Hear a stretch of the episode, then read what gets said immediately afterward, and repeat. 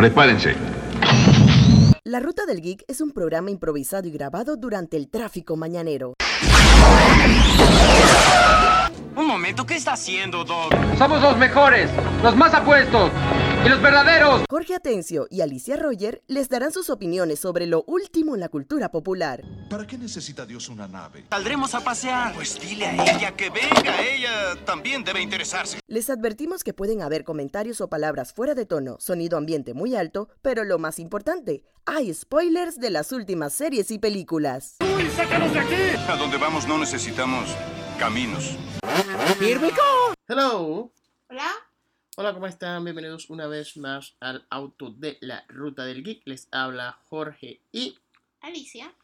Ok, y bueno, empezando después de un, un largo mes de octubre, ya que estuvimos haciendo bastantes proyectos que pueden revisar en los, en los archivos de la ruta del geek eh, relacionados a Halloween, ya estamos tomando nuestro break de, de noviembre. Nos tomamos nuestro break de noviembre. Ya para los que no saben, estamos ubicados en Panamá y este es nuestro mes de la patria, así que quisimos tomarnos ese, lo que en Estados Unidos se llamaría el, el 4 of July weekend.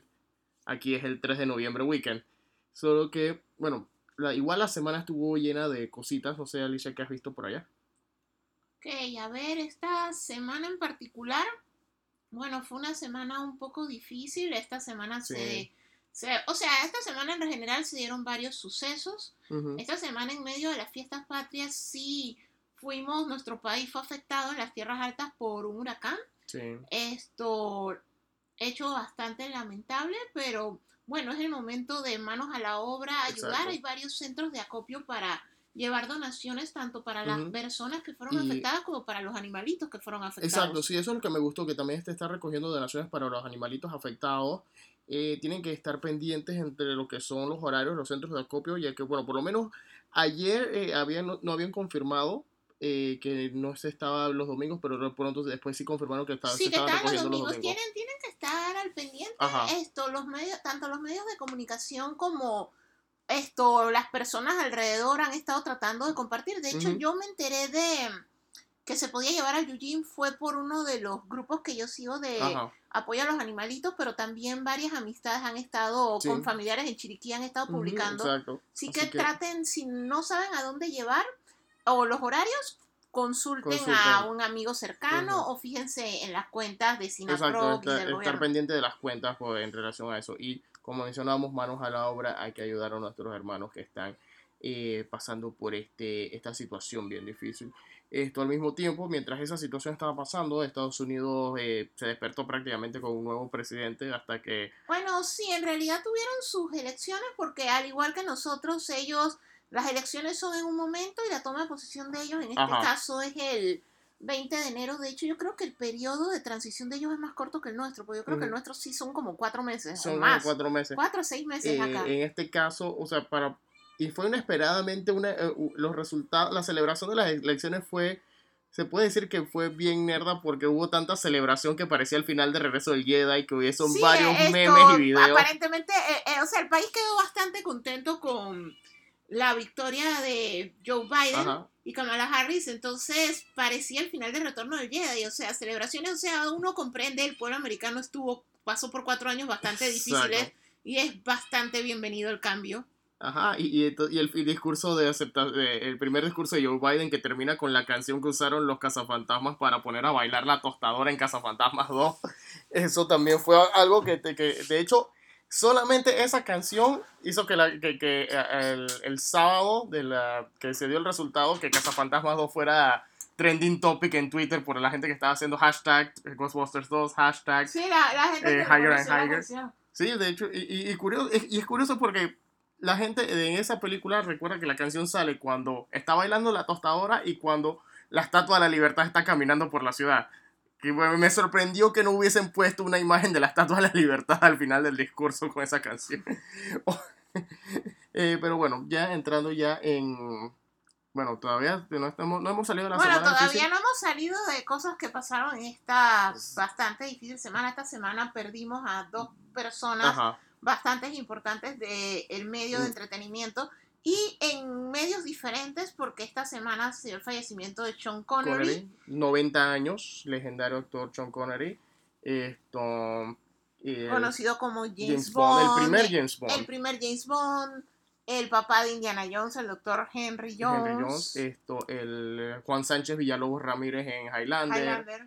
eh, Malón en Los Intocables, él se llamaba Malón, ¿ah? En Los Intocables. Esto, a ver, ¿qué más? Él fue el Mason en La Roca, fue, a ver, ¿qué otra película? Por alguna extraña razón todo el mundo está recordando la Liga Extraordinaria y yo la recuerdo como malísima. No, es que, mira, que curiosamente la gente está recordando la Liga Extraordinaria, yo no sé, bueno, tenemos el mismo caso que ocurre con las precuelas de Star Wars, que nosotros que la vimos casi ya adultos, entra, o fin, terminando Pero esa película no era para niños. no era para niños, pero mucha gente que la vio de joven, ya sea en el cine o en televisión, que le- es el clásico efecto de película que es mala, pero gente que creció con ella porque la repetían bastante en televisión. ¿Será que es eso? Que las películas que son malas las, las venden más rápido para televisión y medios de streaming. O y sea, por en eso- realidad no sé, o sea, tal vez solo siento que... O sea, es cuestión de percepción. A mucha gente sí le gustó, solamente que yo, mm, o sea, en lo personal yo no estaba al consciente. O sea, a mí no me, No. eh, no me gustó esa película y ah, no, y mí me- buscando en internet y todo eso, lo que encontré es que también a mucha gente en general no les gustaba porque tiene muchos fallos y en realidad es horrible. No, Pero sí tiene un fandom. Yo no sabía Exacto, eso. tiene un fandom. Obviamente Alan Moore no pertenece a ese fandom ya que esa es su obra destruida, pero es curioso, a mí me llamó la curiosidad que la gente recordaba más La Liga Extraordinaria, que fue prácticamente la última película de Sean Connery eh, presencial, ya que él hizo una, un trabajo de voz en una caricatura después. Pero La Liga Extraordinaria fue la película con la que Sean Connery marcó su retiro. A mí me sorprende más que la gente recordara esa y que no recordara ni siquiera Corazón de Dragón, cual que era la voz de Draco. El, el Ay, dragón. porque eso sí fue horrible. No, esa o película sea, es buena. por ¿eh? lo menos tuvieron el sentido común de recordar que eso fue horrible. Esa película es buena, oye, ¿qué wow, no, pasa? esa película es malísima. Hay gente que me recordó el nombre de la rosa también. No, pero es que El nombre de la rosa es una película muy buena, No, no, exacto. la novela de Humberto Eco, pero el asunto es que es muy vieja. Sí. O sea, ya cualquier persona que te haya reportado esa película es segmento de riesgo y esperemos que no- no haya salido de su casa. Esto, eh, no, y hay gente que me recordó también la cacería del Octubre Rojo, que es muy buena, Sí. Pero, o sea, mi único problema con la cacería del Octubre Rojo, y yo sé que está basada en la novela de Tom Clancy con el personaje Jack Ryan, es casualmente ese. Que Sean Connery, por el el nivel que él tenía en esa época, yo creo que la gente no, muy, muy poca gente la asocia con ser un proyecto de- de- del personaje Jack Ryan. No, o sea, tú lo asocias, el problema es que Sean- son las, no, las tres primeras películas de Jack Ryan cambiaban el actor. Ajá. Entonces llegaba un punto que tú realmente es que tú escuchabas el nombre y era Tú que tú a Harrison Ford. espérate, es el mismo personaje. Ajá. Pero al inicio no, porque, o sea, a menos que tú fueras fanático de Tom Clancy o estuvieras muy al pendiente, a ti te vacilaba y tú pensabas que eran completamente sin Sí, relación. exacto. O sea, yo vine a notar la relación fue en Clear and Present Danger que hoy que a minute. Este man Es se el mismo man. Ajá. Ahí fue que yo caí en cuenta, pero en la época de la Casa del Octubre Rojo yo no pensé que era no parte de algo que era del universo de Yo pensaba Ryan. que era standalone. Ajá. No, exacto. Y de hecho, si cuando tú ves la película, tienes el caso de que la película simplemente dice Sean Connery en La Casa del Octubre Rojo. Cuando ya, ya ahora, cuando ya te están mercadeando en tanto en Blu-ray en tiempos actuales, que es como que ya sí se hace la asociación, que ya es conocimiento cuasi general de que es una película de Jack Ryan. Ahora sí dicen Sean Con en el póster del Blu-ray, Sean Connery y Alec Baldwin en La Casa del Octubre Rojo ya cuando Harrison Ford tomó el papel de ser Harrison Ford, ya eso era una película de Harrison Ford. Exacto. Eh, y bueno, la otra persona que se nos fue también eh, fue Alex Trebek, conocido por ser el presentador del programa de televisión Jeopardy.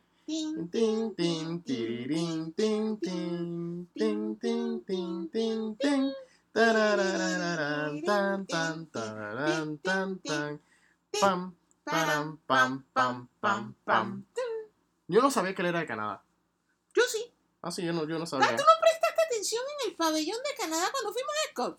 eh, él, lo menciona en el pabellón del Canadá en Disney Sí, porque cuando él sale salen en el, todos. no él sale en el universo de la, ele- de la electricidad No, sí, pero cuando terminaba el video viejo, porque lo cambiaron. Ajá. En el video original, cuando salía este man, el de la película La Mala Suerte. Martin Short Ajá. En la versión de él, él comenzaba a mostrar a todos los canadienses famosos. O sea, Ah, de ok. que Jim Carrey y todo eso, y salía Alex Trebek. Mm. O sea, que él era canadiense es algo que todo el mundo lo sabe. De hecho, cuando él salió, lo mencionan en X-Files, creo que hasta en X-Files mencionaron que era canadiense. Es cierto, para los que no saben, esto, eh, Alex Trebek fue tan reconocido por, por haber participado en Jeopardy. O sea, él fue el, pre- Jeopardy ya existía en los 70, en, eh, en el inicio de que- los 80. él fue el host él fue el por presentador. 37 Ajá, él- años. él o sea, que entró- él empezó en los 80. Ajá, él empezó en 1984 como eh, presentador de Jeopardy hasta la fecha. O sea, eh, de hecho, el último programa de Jeopardy que sale, eh, que, que- que grabó él, lo van a transmitir en diciembre, porque los programas los transmitían, en- los grababan en, en antelación.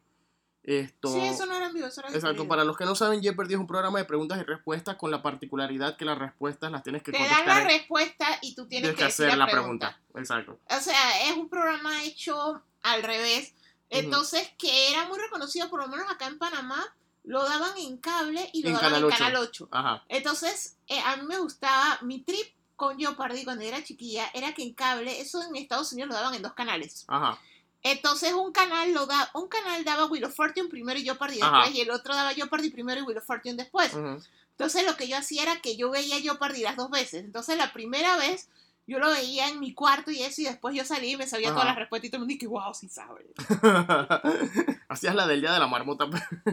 Pero sí, mira, pero es que a mí me daba risa esa vaina, porque Pero- era disque exactamente disque un network los daba en un, en un orden y el otro network lo daba en el otro orden. y es lo, y es lo curioso, porque Alex Trebek y el programa se hicieron tan famosos durante el ron de él que cuando él salía en alguna serie de televisión era porque en algún, siempre por lo menos en las comedias, en los sitcoms, siempre era porque un personaje iba a participar en Jeopardy o soñaba que estaba participando en Jeopardy. O que si no simplemente salía Alex Trebek caminando por ahí y alguien le decía algo y él decía que Lo que pasa es que yo siento que es una época en la que esos shows todavía uno los veía bastante. Ajá. Entonces en Estados Unidos eso era un bloque como el bloque de la tarde, lo llenaban de Sí, programas. sí, sí. De hecho, eso era lo que daban entre, el noticiero y el prime time. Ajá. Era que daban Y en eso. las tardes, cuando lo repetían en las tardes, el mediodía era entre el noticiero y la novela. O- o- No, o- eso era cuando lo daban acá, pero me refiero en el mismo Estados Unidos. Ajá. Originalmente eso lo daban entre el noticiero y el prime time. Entonces, todos esos shows, porque ellos sí tenían sus shows de las tardes, o sea, Price is Right era de la tarde, Millionaire era- lo daban como a las 2 de la tarde. Entonces, pero esa era la época en la que la gente veía los shows. Ajá. Y todos fueron más o menos opacándose y desapareciendo, pero Jeopardy y Wheel of Fortune hasta el sol de hoy siguieron siendo fuertes. Ajá. Entonces no es solamente que uno recordaba al Extrevet, o sea, Paxella, Vanna White, o sea, todos ellos trascendieron porque Y- esa era la época en la que uno veía Ajá. shows, o sea, Regis Philbin con su Millionaire. No es como ahora que, o sea, ya no saben cómo hacerlos más llamativos como Wipeout y todos esos que hacen ahora que ya no son disque lo que doy antes del prime time, sino que los doy en prime time y meto celebridades y lo hago lo más espectacular posible para ver si la gente los ve.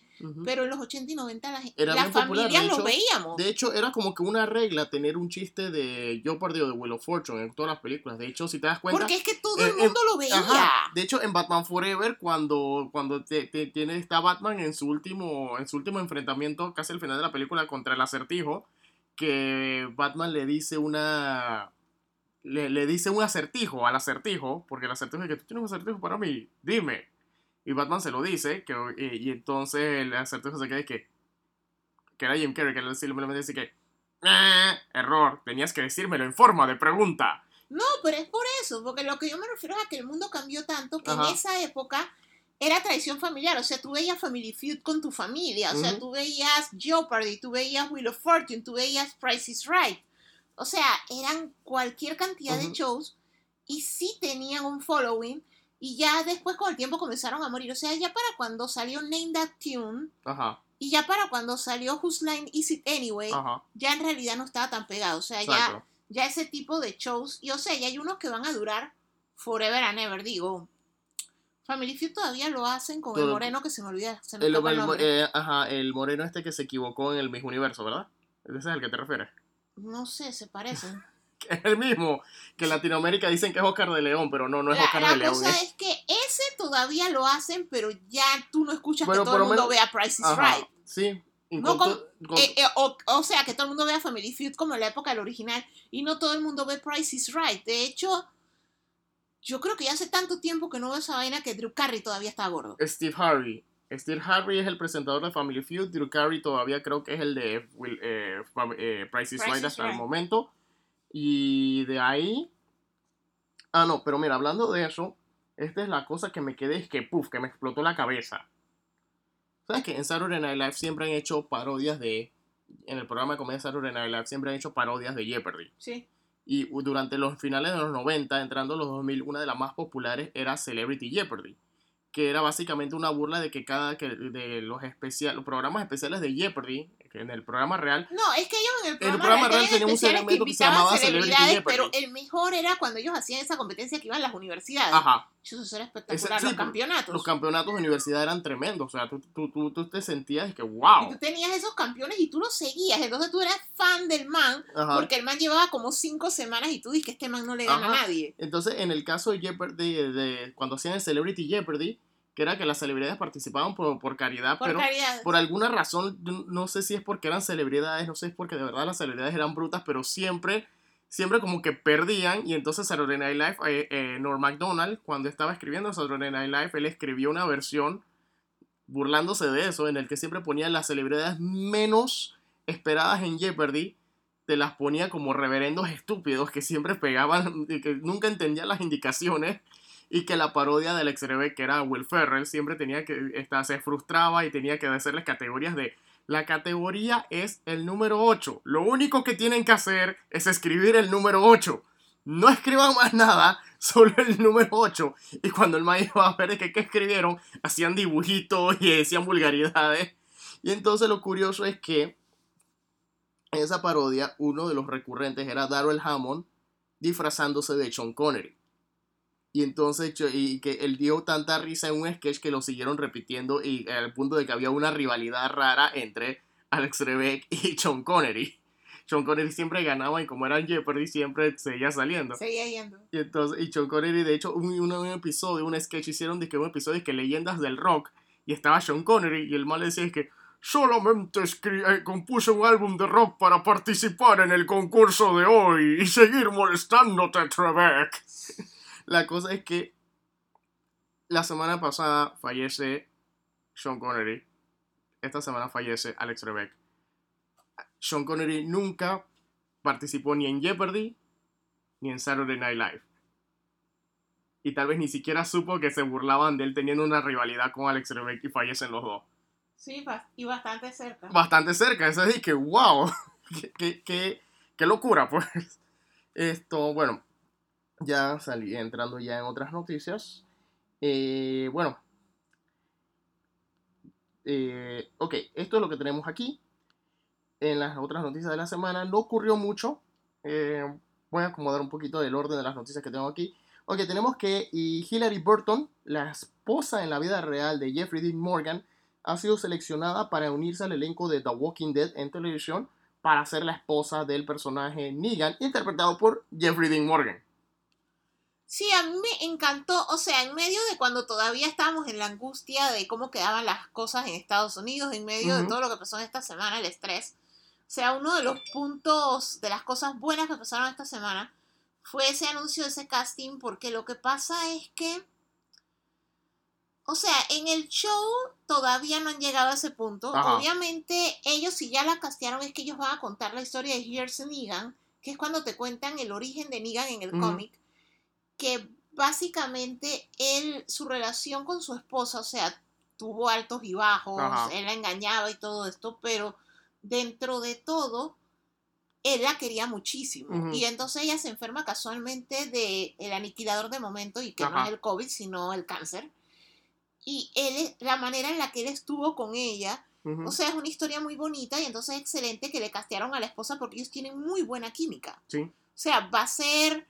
O sea, literalmente le van a poner corazón a Negan, que es lo que hace ese cómic cuando te cuentan el backstory. O sea, y de hecho, en ese cómic es donde.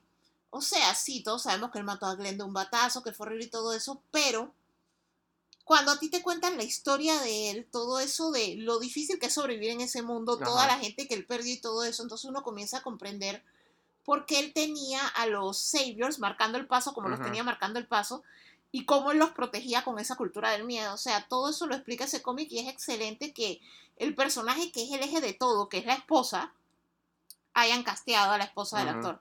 Porque, lo, o sea, lo van a llevar a cabo súper bien y ojalá cuenten las dos historias. O sea, cuenten el pasado y cuenten el desenlace de Negan, que el desenlace de Negan en el cómic también es muy lindo.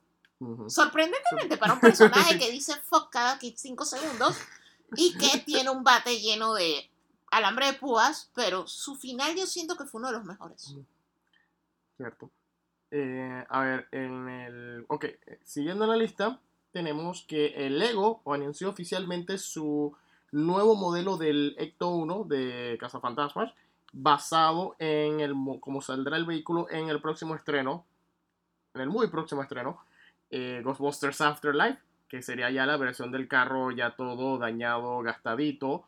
El carro tiene eh, 2.352 piezas, uno de sus vehículos más grandes inspirados en películas, eh, que es un total bien, una diferencia aplastante en relación al primer Ecto 1 que habían hecho en el 2014. No, es que el primero era chiquito. y Era 508 bastante- piezas. Y era bastante minimalista. Ajá, pues. porque como el primero no, no era un producto, digamos que, por falta de un mejor término, no era una línea oficial, era una línea de propuesta por fans, que por eso se llamaba Lego Ideas, o Lego Cuso, como le decían en esa época.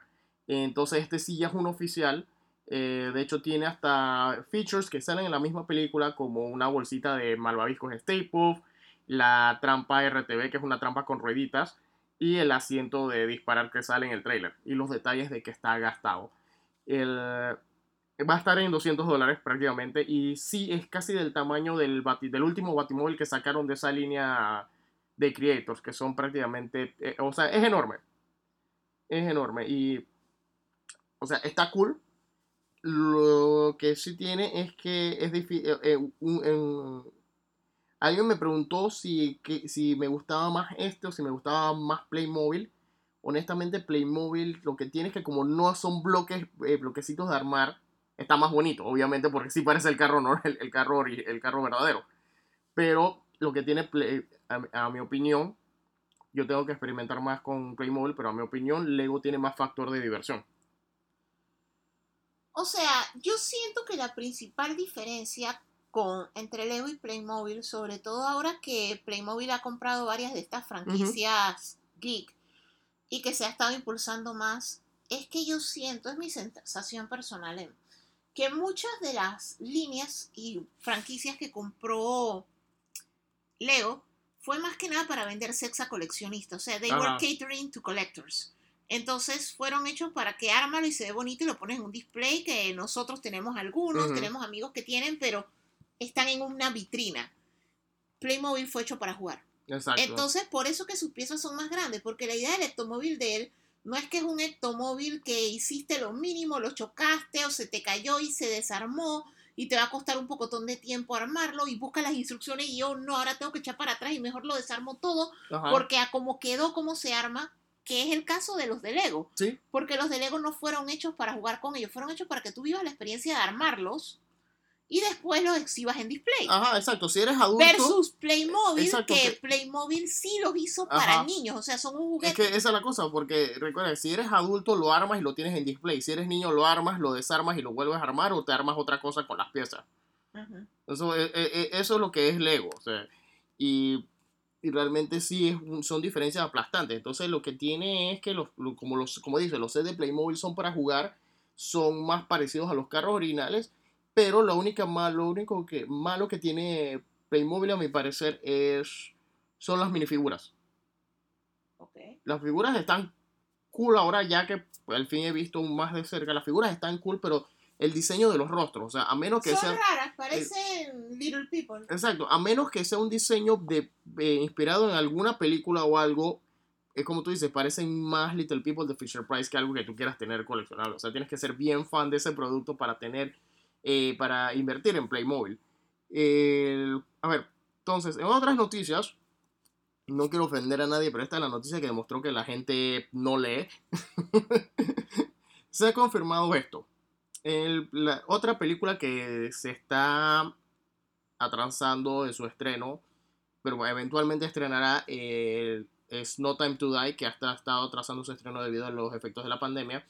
Eh, no Time to Die es la nueva película de Daniel Craig como el agente 007 James Bond.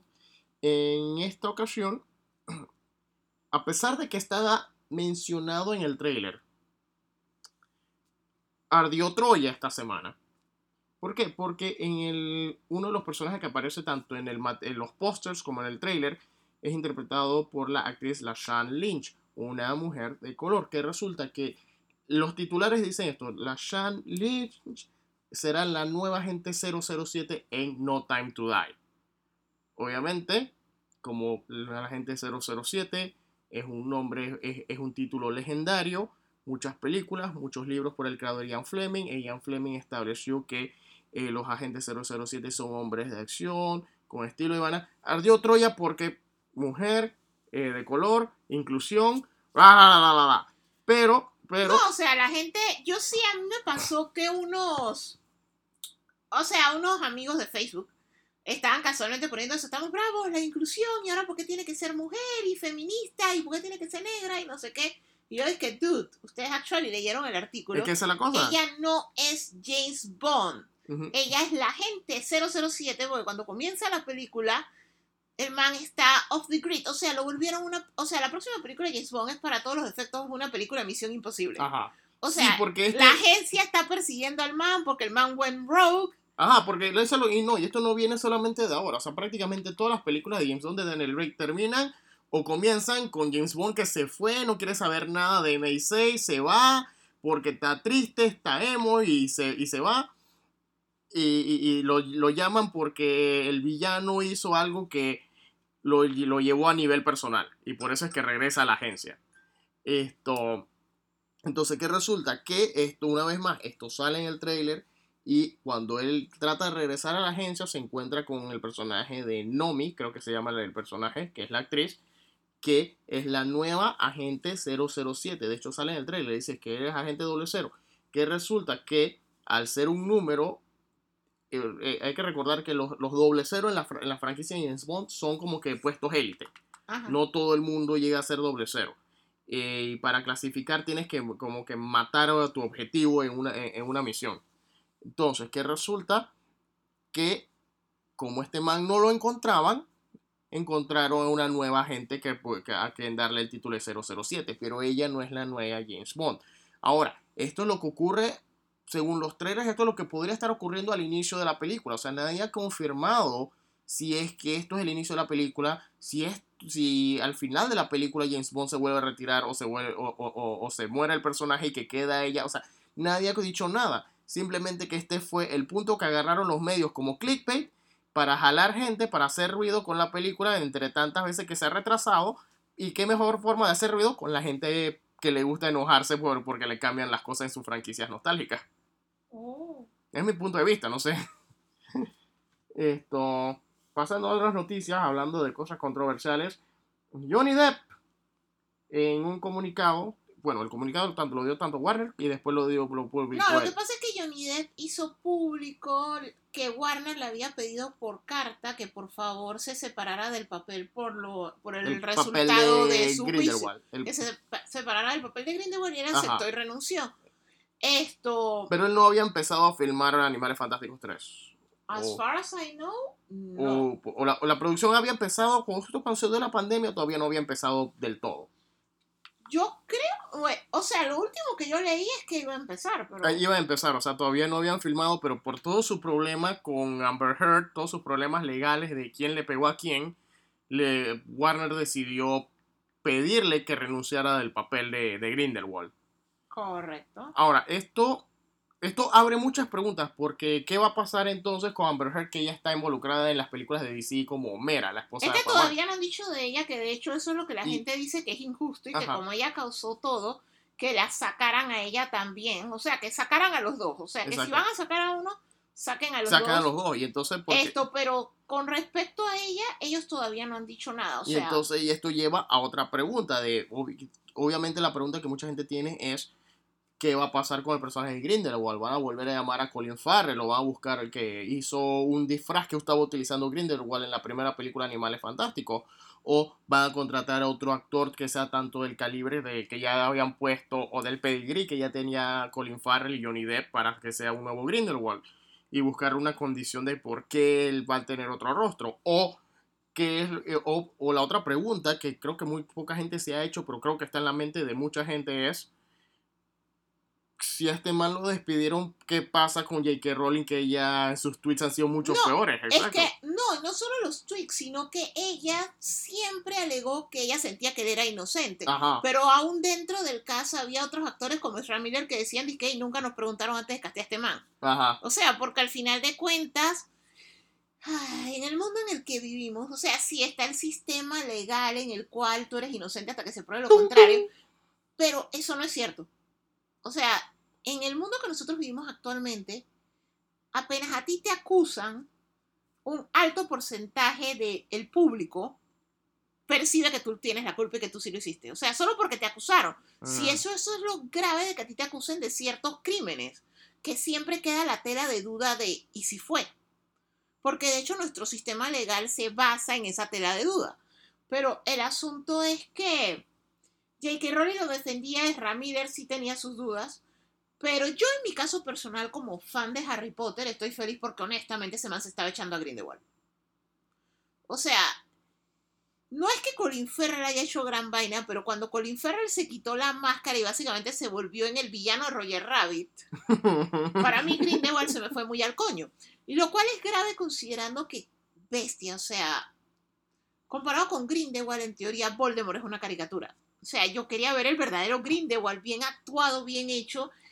No Y- solo eso, sino Y, que... y Johnny Depp no Es lo que- hizo. O sea, él es muy buen actor, pero él no era el personaje No, para y, ese yo, papel. y honestamente, eh, si me lo preguntas a mí, yo siento que en el momento que castearon a Johnny Depp, ya la película había dejado de ser Animales Fantásticos y se convirtió en una película de Johnny Depp. O sea, prácticamente cuando tú, eh, tú sabes que recuerdas que Animales Fantásticos, los crímenes, de hecho, Ajá. mira, los crímenes de Grindelwald, o sea, ella me está diciendo Johnny Depp is a thing. No, porque Y no, no, no, entonces, pero no, pero no mira, eh, no, no, pero mira, el, no, el pero es que póster, Grindelwald, pero es que no el era póster, por hay no, un póster donde están no todos, pero por- Johnny no, Depp está en el no centro. era por Johnny Depp, es por Grindelwald. O sea, sí, Johnny Depp es grande, tiene Star Powers, fue Ajá. Jack Sparrow, fue el hombre manos de tijera y ha sido.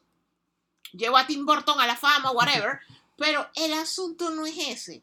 El asunto es que dentro del lore de Harry Potter, o sea, desde que tú lees el primer libro, ves la primera película, Harry tiene la, la tarjetita del Chocolate Frog de Ajá. Dumbledore y de una vez fue lo primero, es famoso por haberle ganado al mago Grindelwald. O sea, desde el inicio te están diciendo que Dumbledore tuvo un duelo espectacular con Grindelwald. A Voldemort le ganaron por un tecnicismo. O sea, desde el inicio de todos los tiempos de Harry Potter, del Wizarding World, de J.K. Rowling, todo el mundo quiere ver esa historia. O sea, todo el mundo quiere saber más de Dumbledore, de lo que contaron en el último libro. Todo el mundo quiere saber qué es verdad, qué es mentira. Todo el mundo quiere saber si en verdad él tenía un affair con Grindelwald o cómo terminó la relación de ellos. Todo el mundo quiere saber más detalles de la hermana de Dumbledore. Y todo el mundo quiere ver ese duelo porque ese es el duelo espectacular. O sea, con Voldemort no hubo tal vaina. Literalmente le ganaron por tecnicismo. Fue el peor Deus Ex Machina ending de la historia. O sea, literalmente, el final de Harry Potter es un maldito asco. O sea, yo amo Harry Potter, pero el final de ese libro es un maldito asco. Pero el asunto es ese.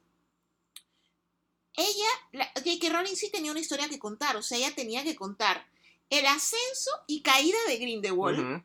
Y el ascenso de Voldemort. O sea, mira el timing de lo que ella quería contar en las cinco películas. O sea, nos iba a rellenar todos los huecos. Íbamos a ver a Voldemort en su máximo poder, no en esa ridiculez de no tengo nariz y me cargan, o todo lo hace la culebra porque yo no me puedo ni mover. O sea, íbamos a ver las dos. O sea, el inicio del malo con el que la batalla final fue una runchería Ujú.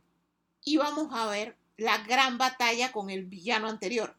O sea, eso era lo que todos queríamos ver, más del Wizarding World. Aprovecharon para contarnos, hey, en América también había escuelas, mira cuáles son y todo eso. O sea, todo ese lore es la historia que nosotros queremos ver. O sea, Animales Fantásticos sencillamente fue el medio y el personaje que usaron para que sea nuestro punto de vista para contarnos todas esas historias que estaban pendientes.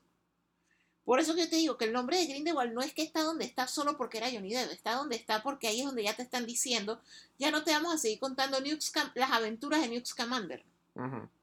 En realidad lo que te estamos contando es la primera gran guerra que, usó- que hubo en el Wizarding World. O sea, te vamos a contar que mientras estaba el mundo en su guerra contra los nazis, Ajá. estaba esta otra guerra. Y esta otra guerra fue espectacular y terminó con el duelo mágico más espectacular de la historia y te lo voy a mostrar. Ajá. Pero el actor que castearon no. O sea, literalmente se sintió como apenas el man se quita, dice que este no soy yo y es no sé quién. Tú ya dices que Roger Rabbit ya es una sátira. O sea, ya es un chiste total. Me faltó decir, ¿recuerdas cuando te hablaba más o menos así? Y convertir sus ojos en cuchillos. O sea, yo siento que él está súper mal casteado. O sea, sí vale bestia cómo fue su salida. O sea, en realidad nunca lo debieron castear.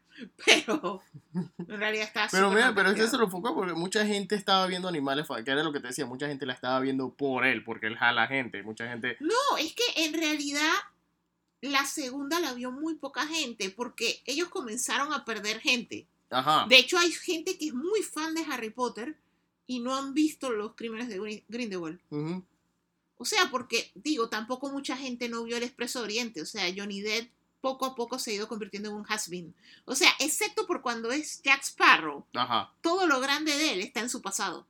Sí. Yo creo es que, es que yo creo que hubo como una especie de fatiga con el público porque cada película él estaba haciendo un personaje más raro y más raro y más raro al punto de que ya la gente sabe que, ok, Pero mira Basta. que la película sí estaba en producción. así O estaba sea, en que ellos producción. iban a tener que hacer reshoots y vaina. Ok, pero es que esa es la cosa, ya estaba en producción, pero, Pero, ya habían filmado escenas pero ellos empezaron a filmar no hace mucho, empezaron a filmar en septiembre de 2020. Ok.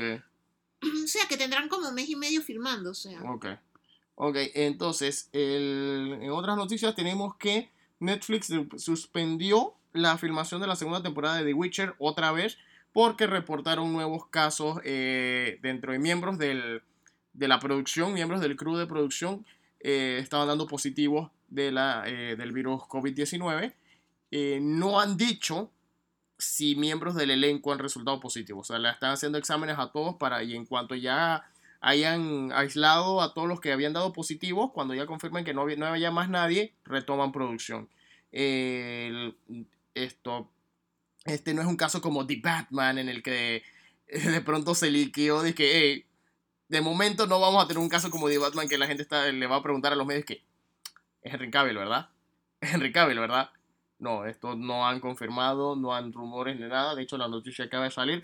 Pero por otro lado, Jurassic World, en medio de la pandemia COVID-19, finalmente terminó producción de fotografía principal. Eh, ¿Tú viste algo de Jurassic World casualmente? No, es que casualmente eso era lo que iba a mencionar. O sea, Jurassic World durante su filmación, por filmar en medio de una pandemia, Ajá. usaron 40.000 exámenes de COVID. ¡Wow! Entonces, esa es la razón por la que, por lo menos en el caso de The Witcher, tuvieron que suspender, es porque ellos, como están trabajando juntos, ellos constantemente se están haciendo examen. Porque apenas alguien lo tiene, tienen que cerrar todo. Ujú. Entonces, es unas cantidades absurdas de exámenes. O sea, Wow. Jurassic World Dominion se llevó 40.000. ¡Wow! Pues acuérdate que también le tienes que hacer al camarógrafo, al crew, a todos los que están allá, los del catering. Al dinosaurio. Ujú, que de hecho, Bueno, los titereteros que tienen que ahora, estar ahí para ahora, ahora es una polémica, por lo menos en Twitter está ardido, porque la gente está dije, coño, los exámenes esos que no están a la disposición Ajá. de todo el mundo, y por filmar una película usaron 40 mil. Ah, ya, porque nunca pueden nunca puede haber nadie contento, ¿verdad? Hablando de que nunca haya nadie contento, ahora sí está la noticia que mo- corrí para el final del, del, segmento de noticias.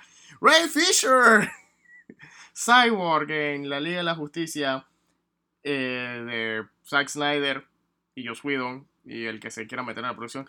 En medio de todo el caos que él ha estado armando, él acaba de mencionar, la última vez que él salió en público, a decir, él, él mencionó que las escenas que filmaron eh, de él, que salen en la película, en la versión de Liga de la Justicia que salió en el cine, de todas las refilmaciones, antes de que llegara, cuando estaba todavía Zack Snyder filmando, ma- más cuando ellos fueron a hacer las refilmaciones, él dice que todas sus escenas están dentro de la refilmación, que él fue el único, eh, eh, de todos los actores, él fue el que estaba todos los días en refilmación y que de lo que hizo- hizo Zack Snyder solamente una escena es lo que sale en el producto de la versión de cine. Que de hecho esa número única escena es cuando están todos en la azotea hablando con el comisionado Gordon. Oh. Ajá. O sea, las, o sea que una vez más, usando la carta de racismo en modo de defensa, como diría Yu-Gi-Oh! y el abogado de O.J. Simpson, él está diciendo que la única escena de él que valió la pena de- antes de la refilma, dejar pre-refilmaciones fue cuando estaban todos, que él no era el único en escena. Y todas las otras escenas donde actúa, todo eso se tuvo que refilmar o eliminar del producto que terminamos viendo en el cine. Oh, wow. Ajá.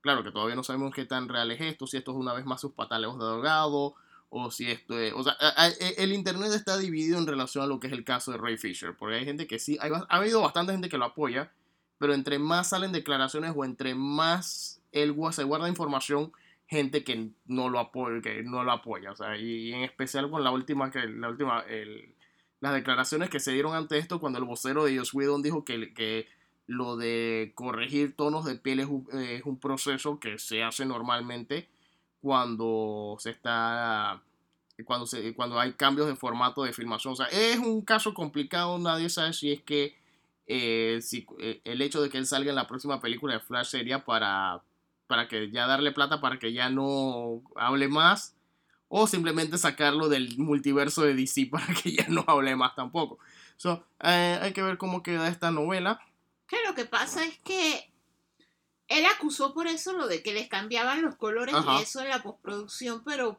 lo que alegó Warner fue que Joss Whedon filmó digital. Y Zack Snyder Pero Zack Snyder usa en película.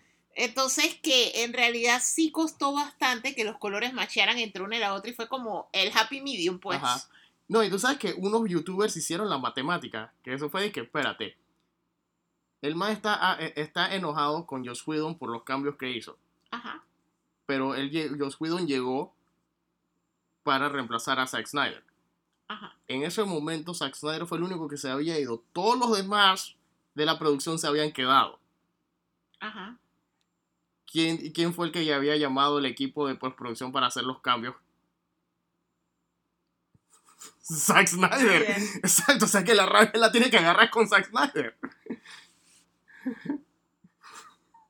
Porque hasta donde se había hecho público, el único que se había ido de la producción o postproducción de Liga de la Justicia para cuando se vea estrenar en el cine fue Jonky Excel, el compositor de la música que, que lo reemplazó Danny Elfman. Pero todo el resto del crew, todo era lo que ya estaba con Zack Snyder, supuestamente. Hasta que declaraciones confirman lo contrario. Pero esa no es la única cosa que pasó con la Liga de la Justicia esta semana. ¿Recuerdas que en el DC Fandom había salido el nuevo tráiler del Snyder Cut, todo pretty, Ujú. épico, que todo el universo... El aleluya trailer. Ajá, el Aleluya trailer, todo el universo quedó creyendo, pero no podías compartir el trailer a menos que fuese Zack Snyder. Porque el trailer te salía una, una, eh, una advertencia de Sí, que estás violando... Ajá, la, la canción que Zack Snyder ya había utilizado en Watchmen, en una in- in- eh, eh, inesperada escena sexual en Watchmen, esa misma canción la usó en el trailer. Parece que la, el trailer tenía problemas de derechos de autor.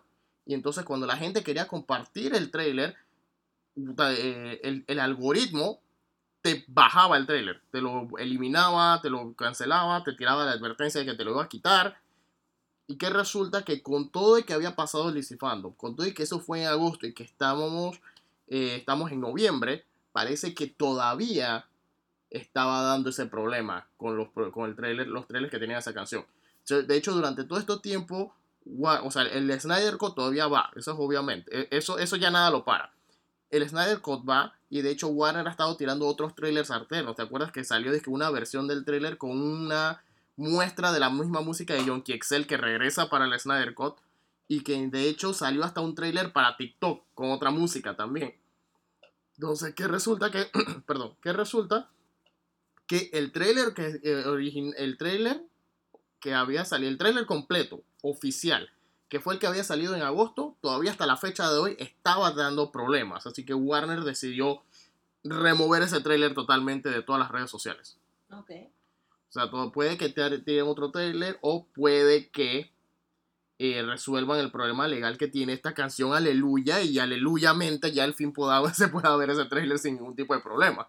Ah. O que Zack Snyder revise la, la lista de canciones que va a usar para sus trailers antes de, antes de ponerlas y nadie pueda compartir nada de ese trailer. Si es que ese Zack Snyder Justice League no deja de, No deja de dar de que hablar. No deja de dar de qué hablar, man. Milagro no salió nada durante las elecciones de Estados Unidos. man. Ese man era capaz. En realidad no, o sea, de- él es de los que está bien invested en eso. O sea, ellos, la gran, o sea, la industria del entretenimiento se tomó un break, Ujú. básicamente desde unos días antes de las elecciones hasta que se anunció el veredicto y todavía están, Todavía está On en break, exacto. no, sí, todavía están totally focused on that. Ajá. Esto, hablando de temas, antes de, de entrar de lleno, eh, hemos descubierto, no es que hemos descubierto, ya estaba ahí, pero ahora es que le hemos estado prestando un poquito de atención. Hay un nuevo tipo de trailer, o bueno, de, de thriller, no de trailer, thriller. eh, un nuevo tipo de cine que se- poco a poco está, eh, se ha ido apoderando de lo que es la- el, el cine y del storytelling y narrativas. Y es lo que se vendría llamando, o sea, hay gente que lo llama tecnotrillers, hay gente que lo llama next, y porque no solo se aplica a thriller, también se aplica a otro tipo de películas. Por ejemplo, creo que la primera, las primeras películas que vimos que estaban aplicando eso, creo que fue eh, Bajo la misma estrella, que estaban poniéndote los chats en la pantalla cuando se texteaban. No, pero no califica porque ¿No? sí, muchas películas te hacen eso que la interfaz te ponen emojis o te ponen los chats y lo que se contestan, pero no, o sea, lo que hace que una película sea next o que sea un techno thriller es cuando toda la película tú la ves a través de pantallas. Que es el caso de la película House, que se ve prácticamente toda la película, tú la ves a través de pantallas, Ajá. el mismo caso de la película Spree, tú la ves Ajá. casi toda la película Exacto. Searching. Exacto, que son estas, por lo menos más que nada estas tres películas, eh, Searching y Host. Toda la película es básicamente nosotros, el público, viendo la pantalla, viendo el monitor eh, de una O sea, computadora. estás viendo los celulares, las Exacto. computadoras, pero no, o sea, no te sales de eso y lo que tú ves es lo que se ve a través de la cámara del dispositivo. Exacto. Esto. Y vamos a hablar de estas películas. Primero vamos a hablar del género como tal. Y luego vamos a entrar de lleno en las películas. Porque de hecho vimos otra también que se llama Unsane, dirigida por eh, este, el director de Ocean's Eleven, se me va el nombre. El. Soderbergh. Ajá, Steven Soderbergh. Él, o sea, la película este es un thriller. Se llama eh, Unsane, que es sobre esta chica que está queda internada. Se autointerna, o sea, ella, por ciertas cosas que le pasaron en su vida, decide autointernarse en un sanatorio. En realidad no fue. No es Pero- que, pero no. no es que ella decide. No, es que ella, ella firmó una no, cláusula del contrato que ella autorizaba que la Ella metiera se mete en un sanatorio por 24 horas, por pero una después cláusula del trabajo. pero después ella se va a retractar, pero sencillamente no la dejan salir. Ajá, sí, pero es que es eso lo que te quería aclarar, que ella firma una cláusula del traba- del contrato de trabajo que dice que se interne por 24 horas. No, pero, Pero ella no- sí se quería internar. Ajá. O sea, ella, como venía de una experiencia traumática, ella decide internarse. Ok. Y está en su derecho a internarse. O sea, ya de ahí todo viene toda la maraña legal de por qué después de que ella se mete voluntariamente en un sanatorio, ¿por qué no puede salir? Ajá, pero entonces eh, lo curioso con esta película es que fue filmada en un iPhone 5, Siete. iPhone 7, exacto. Siete plus. el, el director, por alguna razón, decidió filmarla en un iPhone, iPhone 7 Plus. eh, instaló un app para film- eh, filmación y edición de cine dentro del iPhone. Pero no es. O sea, si la vamos a calificar dentro de este tipo de, de este tipo de categoría de Next Film, como le están diciendo, por lo menos por mi parte no calificaría porque el único, la única razón es que fue filmada en ese tipo de formato.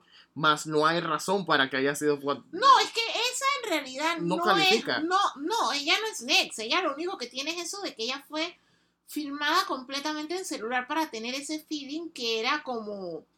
eh, o sea, es una evolución del género de found footage. Ajá. Solamente de que en vez de que found footage En vez de ser un VHS es lo que tú encontrado. grabas o lo que tú vas streameando, entonces eso es la Ok. película. O sea, no es como actividad paranormal. O sea, es una evolución de lo que fue Bruja de Blair, de lo que fue actividad paranormal. Pero ya en vez de ser un cassette encontrado o un archivo encontrado, es me encontré un iPhone y tenía este video. Y entonces, pero volviendo al otro tema, entonces, eh, como mencionamos, Searching. eh, bueno, sí, ya vamos a hablar ya de lleno de las películas. Vamos, ya entramos en los que serán los reviews. Searching es eh, una película de. Es, un es una película de suspenso con John Shaw sobre este padre de familia que descubre que su hija ha desaparecido. Y entonces prácticamente toda la película la estamos viendo desde lo que es el Desde las diferentes pantallas que él usa. O sea, eh, en realidad la película, una de las mejores partes, que es por lo que más vale la pena verla, es cómo te introducen la familia. O sea, es un papá, la mamá y su hija. Y te cuentan toda la historia de ellos desde que ellos se casan, se Ajá. conocen, tienen la niña, forman la familia, compran la casa, a través de recuerdos, fotografías, Ujú. emails y cosas en la Pero computadora. en pero y el calendario. O sea, todo es en lo- una pantalla de Ajá. una computadora Windows. Exacto, lo, lo que en una película tradicional sería ponerte toda una escena de flashback o ponerte todo un montaje como el inicio de Op. Esto es una, un, eh, eh, Es un en una cursor- computadora, Exacto, son fotos, exacto, tú ves lo notas, que tú ves en la pantalla. en el calendario. Exacto, lo que tú ves en la pantalla es el cursor del, del mouse abriendo todos los archivos y todos los programas. y ves los archivos, fotos, o sea, ves videos. videos. o diferentes archivos, o sea, por lo menos un detalle es que la película es el papá, la hija, porque al inicio de la película, en los primeros minutos, no es spoiler, pasa al inicio, Ajá. esto, la mamá muere de cáncer, ujú, pero la historia de la mamá y de que la mamá muere te la cuentan así a través de la pantalla, o sea, tú ves a la muchacha en la computadora haciendo tareas y todo eso y de repente que ya va poniendo en el calendario mamá sale del hospital hoy Ajá. Después vuelve a poner, ya no hoy, muevo la fecha, mamá sale del hospital en dos semanas, hasta que finalmente tú sabes que la mamá muere, porque tú ves cuando la muchacha Ajá. ya borra del todo, mamá sale del hospital, entonces ya todo automáticamente se le murió la mamá. O sea, cómo te van contando toda la historia de la familia, o sea, literalmente es el opening de Op, solamente que lo ves a través de archivos, conversaciones y todo eso en la computadora, o sea, ves las fotos que se tomaba la familia todos los primeros días de clase y así, hasta que ves la primera foto del día de clase de este año escolar donde ya están solo ella y el papá porque muere la mamá. La muchacha desaparece. Entonces ahora nosotros quedamos de la perspectiva del papá tanto en su celular como en dos computadoras, la Windows y la Mac, que era de la hija, buscando toda la información, metiéndose en redes sociales y buscando por todos lados para buscar pistas de por qué la hija no aparece. O sea, la película es muy buen Muy thriller. buena. O sea, uno siente la angustia que siente el papá mientras vas viendo todo, inclusive ya como todo está conectado, o sea, las noticias las veía streaming por la computadora, así que tú cuando ves lo del noticiario de se perdió muchacha, lo ves en la en computadora, o sea, todo lo ves a través de la pantalla de la computadora. Ajá. Y, y es muy. eh, eh, Es una de esas cosas que cuando tú ves el trailer, por lo menos yo había visto el trailer hace tiempo, y era es que. mm, cu- Cuando tú, uno ve el trailer, uno se quedaría es que todas las películas así, no me convence. O sea, el trailer te, ver el trailer te produce una extraña sensación de inseguridad, pero al mismo tiempo de curiosidad de ver cómo sería esta película.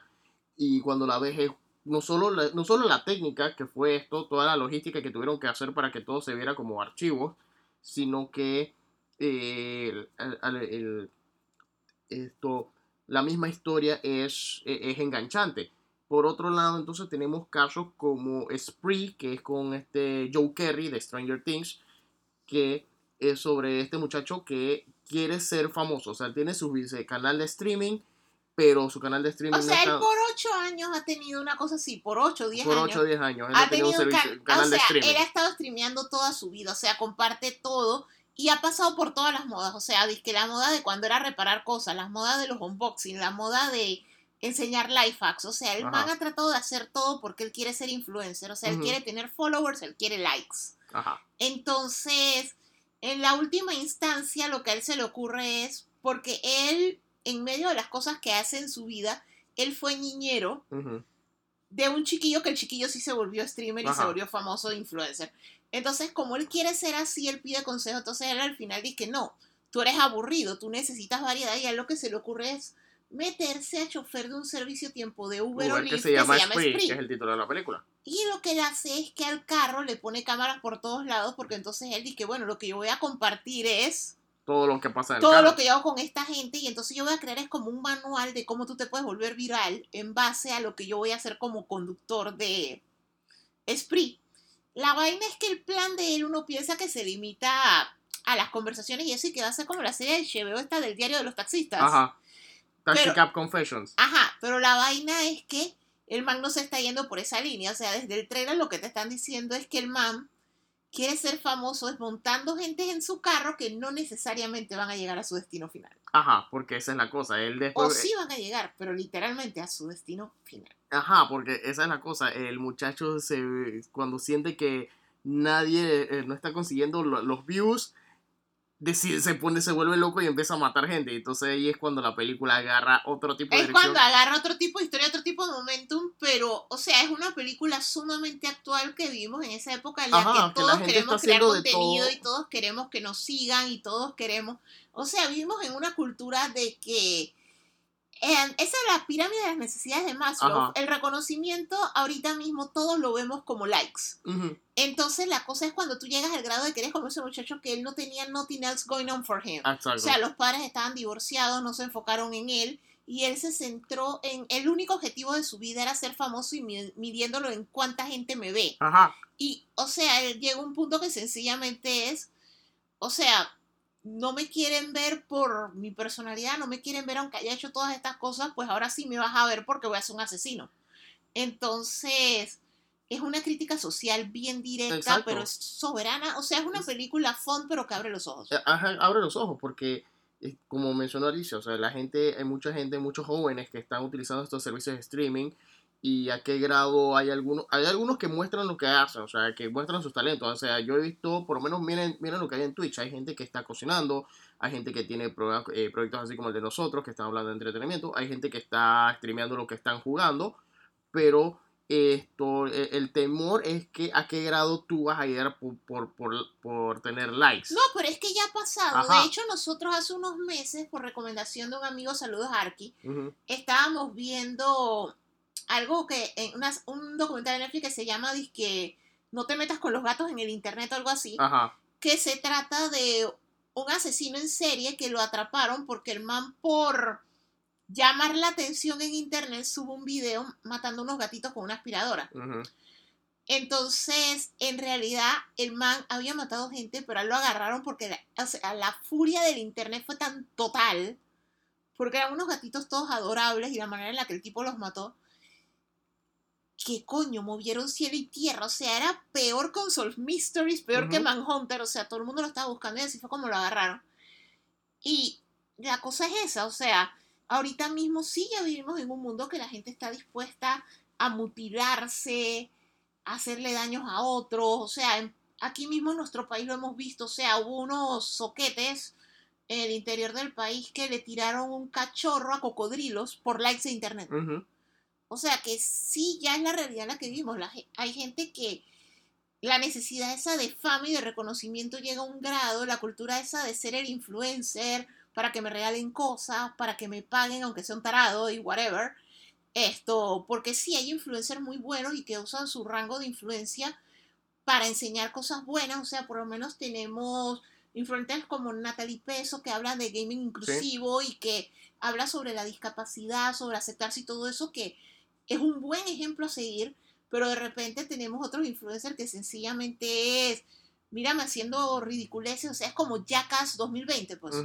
Entonces la cosa es que hay gente que va más allá de ser Jackass 2020 y torturan animales o torturan otras personas o hacen cosas horribles sencillamente por popularidad y popularidad momentánea, porque al final me- obviamente eso lo van a censurar, lo van a tumbar, pero hay gente que de todas maneras lo hace. O sea, Exacto. son personas bastante enfermas. Entonces la película trata de eso y es que el muchacho él mismo Y- no reacciona que él está enfermo. Ajá. Y entonces, y no solo eso, sino que la otra cosa, que lo otro curioso de la película es que como está filmada en este formato, en el que el muchacho está O sea, al mismo ve, tiempo. uno ve cómo Uno puede ver el gente. público, al fin, a- a la- abajo te, tú estás viendo los comentarios cómo se van subiendo en, en supuestamente tiempo Que eso real. es algo que algo que sí se me hace curioso de esas es que cuando en la película de ese tipo realmente está pasando algo, o sea, realmente están matando a alguien o algo así, esto que la gente está diciendo que se ve falso, que fue algo que también me pasó en algo que es de el género, pero era escrito que lo mencionamos las, en el podcast, en uno de los podcasts anteriores, que era Ajá. esto de Twittering from the Circus of the Dead Ajá, que ajá, es la, basada la de en- Clipshow. la, que en Creepshow animado lo pusieron y que es basado en un cuento corto de Joe Hill, pero que es la muchacha, va a un circo lleno de zombies y la man está tuiteando, miren la foto, se acaban de como un tigre, no, miren la foto, mi hermano le pasó algo y ahora es uno de ellos, qué buena actuación. Y los manes que se ve completamente falso y era totalmente cierto. Que es lo mismo que pasa en todas estas películas, que de Ajá. repente el man está matando a alguien y están los followers y followers que la sangre se ve falsa, que pésimo efectos Fake. especiales, fake. Lo escriben en mayúsculas cerradas y con caritas y que fake. Y la vaina está actually happening. Ajá. Porque tú como audiencia sí sabes que es real, pues. Ajá. Esto, la otra película que vimos de este tipo, y esta fue la sorpresa, esta película original de Choder se llama Host, fue filmada durante la pandemia. Y cada uno de los actores en su casa con sus propios medios hizo los efectos especiales y hay algunos efectos que tú te quedas y que wow. Wow, la votaron. Es que La esta botaron. película básicamente Host es sobre estas chicas que Muy estúpidamente se les ocurre una hacer una sesión es- sesión espiritista por Zoom. Zoom.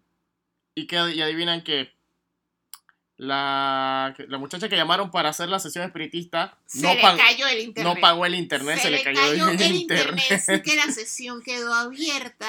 con el Una- demonio que Una de invocaron las abierto. muchachas hizo una estupidez y en vez de invocar, qué sé yo, un fantasma a Gasparín, invocaron, quién sabe, a Pazuzu, una vaina así. Invocaron La cosa fue que la cosa que ellos invocaron así muy a la actividad paranormal comienzan a pasar cosas y los comienza a atacar, Ah. pero tú todo lo vas viendo en el zoom, o sea, en la, en la cámara de fulanita chuzo, ¿qué le pasó a fulanita? Le jalaron la silla.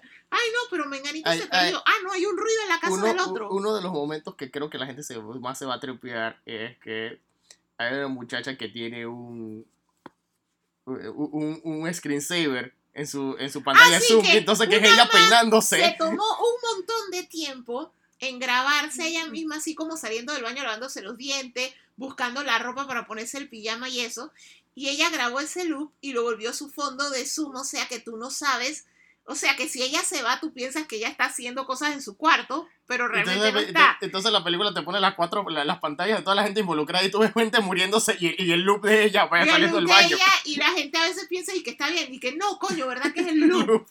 y la mandaba. La man está muerta Muerta hace hora, pero, no, o sea, la película está bien original. Ajá. O sea, lo que hicieron las muchachas fue bien estúpido. Bien. O sea, no lo hagan, y menos en un país como Panamá, que la luz y el internet se da Se cada cinco rato. segundos. Se van a cada rato. eh.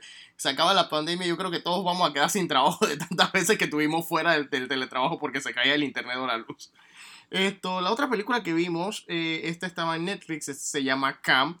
Una vez más, tocando el mismo tema del, de- del Next Thriller o Tecno Thriller. Es sobre esta chica que es. eh, Tiene básicamente es su una cam girl. OnlyFans. Ajá, es- exacto. Es una camgirl, es una chica que tiene lo que eh, popularmente se llamaría un OnlyFans. Ella hace eh, videos sexys para sus subscribers en los que ella hace de todo. Y ellos le van pagando a cambio de que haga cosas. Ah, no, cómete esto y te pago tanto. Ajá. Ah, no, tómate una foto con esto, sal haciendo tal cosa. Entonces ellos le van pagando por eso. Y la muchacha, su meta es que es como un top 10. Top 10. No, o sea, era como un Top top 50, 100. top, top, porque top 50. Eh, no, pero ella estaba por fuera, o sea, ella quería Ajá. llegar a ser a 50, Ajá. o sea, ella estaba más lejos de 50 y su meta era que, que ella quería llegar a ser a 50 y quería ir subiendo. Entonces, en el medio de la película lo que ocurre es que ella un día no, no se está grabando, está en su vida normal, y ella ve que alguien está streameando desde la cuenta de ella. Y la man se vuelve como loca porque esa es mi cuenta. Y yo ya, y yo vivo de eso. Y ya yo estoy llegando a popularidad y no sé qué, y quién me está robando mi cuenta. Entonces se vuelve todo esto de la persecución de quién me está robando la Ajá. cuenta, descubrir quién es, por qué, y todo eso de ella llamando al servicio y dice que, hey man, es mi cuenta, no, pero si tú estás compartiendo, no está pasando nada, que me robaron la cuenta. Entonces uno pasa toda la película eh, en eso de, ¿será que le robaron la identidad? ¿Qué fue lo que pasó? Mezclado con eso de que vas viendo todo eso de hasta dónde está dispuesta la gente a llegar. El- ajá. Igualmente por likes y en este caso es por la monetización, porque no monetización. solamente es cuántos likes tienes, No, y, y cuánto no dinero solo te eso, dan. sino también, y la película toma un tema muy importante de qué pasa cuando la, la, en este caso la chica o la persona que está streameando termina interactuando con las personas que comentan o Que que, la le- que- su- su- su- los suscriptores. ¿Qué tal, ¿Qué tal si los suscriptores eh, lo que comentan realmente no sea relajo? ¿Qué tal si los suscriptores son así de dañados como están comentando? Exacto, es la premisa esa de tus suscriptores son tan locos. ¿Y qué tal si tus suscriptores están donde tú estás? O sea, y te muestran escenas como la muchacha yendo al supermercado y que la reconozcan. O sea, todo ese detalle de, o la muchacha en el cumpleaños del hermano y que están los amigos viéndola. Ajá, y los amigos del hermano los la, amigos, la porque tiene un reconocen. dan hermano adolescente y los amigos del hermano adolescente la reconocen y le dicen, hey, tu hermana sale en porno. Ajá. O sea, y son todos esos detallitos que va tratando la película de toda la relación con la familia, la relación de la mamá cuando la mamá descubre que ella se dedica a eso, la relación con el hermano. Y más allá de todo eso, la obsesión misma de ella por la aceptación, o sea, por ser la número uno dentro de ese mundo. Ujú. Y porque, ¿por qué me robaron mi vaina? Ajá. La otra película que vimos, que tuvimos la oportunidad de ver, que no la habíamos visto en el cine, fue Terminator Dark Fate. Esta que es la sexta Terminator. Sí, esta es la sexta Terminator. Eh, como le decían, Destino Oscuro, creo que le decían en español. Eh, yo comprendo por qué la gente está enojada con esta película, porque ya la gente dice que ya no hagan más Terminator. Yo comprendo porque siendo que ahora como la vimos ya totalmente fuera de su momento de, de hype, siento como que ya sabíamos que iba a estar malo, como que no íbamos con ningún tipo de expectativa y siempre, creo que eso nos ayudó a tripear un poco la película que no estaba tan mal, o sea, sí están malas, sí las escenas son de, algunas escenas son copias de las escenas que se hicieron icónicas en Terminator 2 o Terminator 1, pero yo comprendo por qué, o sea, para, eh, eh, es, la película hace un cambio drástico al inicio de la película y para justificar ese cambio drástico hace otro cambio drástico al lore y, y es un eh, eh, es es un desastre con buenas intenciones pero que se va yendo poco a poco al caño y la pelea final es totalmente CGI o sea la pelea final tiene más CGI que una película de Marvel o sea, los manes están prácticamente peleando en un avión sin y el avión se despresuriza la cabina y tú ves Arnold Schwarzenegger volando, Linda Hamilton volando, el Terminator mexicano volando. O sea, yo siento que. Chuso, yo siento que también es parte del fenómeno que yo te he mencionado muchas veces. De la nostalgia. No, es que es una mezcla de nostalgia y otro detalle. O sea, muchas de esas películas, por lo menos Terminator 1 y Terminator 2, nosotros Ajá. las vimos chiquillos. Ajá, Y nosotros tenemos esas películas en un pedestal. exacto. O sea, esa es la realidad, las tenemos en un soberano pedestal. Entonces, ya cuando comenzaron a salir todo el montón de secuelas, ya para muchas secuelas ya éramos adultos. Ujú, Y entonces ya las estamos viendo más objetivamente. O sea, ya no es el. O sea, es mentira que tú de adulto tienes la misma mente que tenías de niño. Exactamente. Entonces, ahora sí estamos siendo judgmental de eso no hace sentido, la paradoja del tiempo, pero esto no me convence, pero esto no sé qué, pero esto no funciona, pero el efecto está gallo, pero ¿por qué giran tanto en lo... pero ¿por qué no sencillamente van y matan al tatarabuelo de Sarah Connor cuando no había tecnología? O sea, son cosas más cínicas que tú vas Ajá. cogiendo con el tiempo. Pero yo siento que dentro de lo que cabe es una película de Terminator más. O sea, no es peor que la 3. Esto no es peor que Eh, Genesis. Genesis. O sea, sí es peor que la 2 porque la 2 es sencillamente brillante. O sea, la 2 Ajá. fue muy buena. Que de hecho yo siento que gran parte del odio que le tienen a esta es que en los primeros 5 minutos matan al John Connor. Ajá. a la versión Ya- CGI del John Connor ya, ya de a estas esa. alturas, o sea, esta- ya a estas alturas esto ya ni siquiera es un spoiler. O sea, la película inicia con que matan a John Connor. Y que lo Dos matan años chiquillo. despu- ajá, y que lo matan tres años tres después, años después de, de Terminator 2. 2. O sea que en realidad el man no hizo nada de lo que él iba a crecer para hacer. Ajá. Entonces, entonces- ahí ya viene todo el concepto este de, ok, ahora es una persona nueva que obviamente molesta, Ajá. pero al final de cuentas sigue siendo una película de Terminator. y el molesta, concepto ya- de la persona ya- ya nueva que- no molesta. Exacto, y hay que aclarar, o sea, no es que moleste, no es que la persona nueva que, que el soldado del futuro tenga que defender de los Terminator, eso es no, eh, no es porque sea toda una película de mujeres al poder, eso no es lo que molesta. El mismo, eh, eh, lo que molesta es que la película está mal armada, o sea, quiere tocar mate- quiere tocar material nuevo, pero quiere tocarlo con los mismos ingredientes del material viejo. O sea, ya, ya llega un eh, por lo menos hay una persecución, la persecución en el camino, en la, en la autopista, que es escena por escena, es una copia de la persecución en la autopista de Terminator 2.